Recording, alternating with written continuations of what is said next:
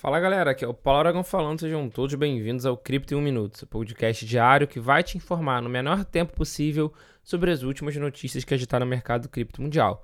E para começar o episódio dessa sexta-feira, a primeira notícia é sobre a FTX, que foi uma das maiores exchanges do mundo, né? Na época ali que ela colapsou em novembro do ano passado, ela era para alguns a segunda, para alguns a quinta, dependendo de que volume era olhado, mas sem dúvida uma das principais e por que não, a maior concorrente da Binance. A FTX anunciou que começará a receber pedidos de reembolso de seus clientes que tiveram seus ativos bloqueados na plataforma.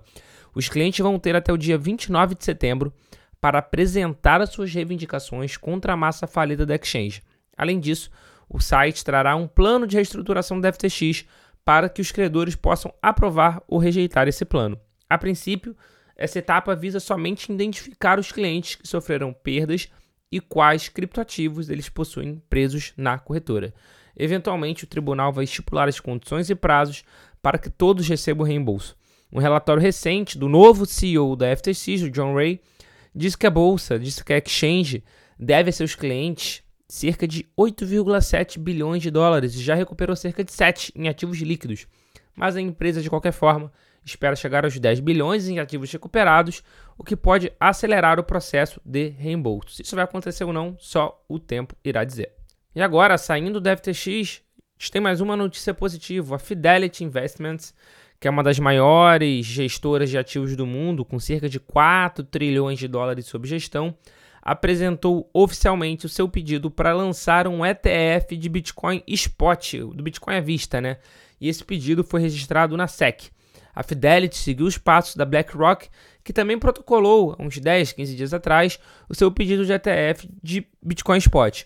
A solicitação da Fidelity inclui, abre aspas, um acordo de compartilhamento de vigilância, fecha aspas, com uma plataforma de negociação de Bitcoin baseada nos Estados Unidos. O objetivo disso é aliviar as preocupações da SEC, que, para quem não sabe, é a CVM americana, sobre a manipulação de mercado. A apresentação desse pedido à SEC é uma regra proposta da CBDO, CBOE, que é uma das maiores operadoras do mercado de ação dos Estados Unidos, para listar o Wise Origin Bitcoin Trust. Esse vai ser o nome do ETF de Bitcoin Spot que a Fidelity propôs. Continuando o Cripto 1 Minuto de hoje, agora do outro lado do oceano, no Reino Unido, foi aprovada uma lei histórica que permitirá a regulamentação de criptoativos para apoiar, abre aspas, uma adoção segura no país. A nova lei também promoverá o uso da blockchain e estabelecerá sandboxes, ou seja, caixas de teste, né, realmente, espaços de teste, para facilitar o uso de novas tecnologias no mercado financeiro. Agora, se isso realmente vai ser para favorecer o setor, que nem eu já falei anteriormente, só o tempo vai poder dizer, né? Porque se tem governo envolvido, a gente sempre tem que ter um pé atrás. E para fechar o episódio dessa semana, a Binance, que é a maior exchange do mundo em volume negociado, anunciou que perderá o suporte de seu parceiro bancário em euros, a PaySafe Payment Solutions. A partir do dia 25 de setembro, a Binance mudará para um novo provedor de serviços para depósitos e saques em euros. Abre aspas, estamos entrando em contato com você para informar que mudaremos o provedor para depósitos e saques em euro.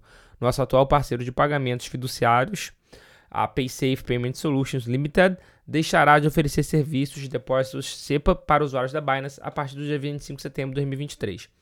A Binance comunicou que vai migrar para um novo provedor, mas ainda não é, anunciou qual será. Para quem não sabe, é, a transferência bancária SEPA, né, que é o SEPA, significa área única de pagamentos em euros. Vale ressaltar que não é a primeira vez ao redor do mundo que a Binance troca de provedores fiduciários, né, que faz o ramp financeiro. Aqui no Brasil, inclusive, recentemente, acredito que tenha sido em 2022, ele também teve uma mudança. Ele era parceiro do Banco Capital e fez duas ou três mudanças depois de algumas rusgas que aconteceram com seu antigo parceiro. Esse foi o Cripto Minuto de hoje. Muito obrigado pela sua companhia. Eu já tenho um encontro marcado com vocês aqui no episódio da semana que vem. Se você está escutando a gente pelo Spotify, não deixe de colocar a sua opinião na caixinha que aparece agora no Spotify, onde a gente colocou para você deixar o seu salvo. E se você está escutando a gente pelo YouTube, também não deixa de colocar o seu comentário, o que, se você está gostando, se não está gostando e do que você quer escutar aqui no Cripto, Cripto Minuto. Valeu e até a próxima.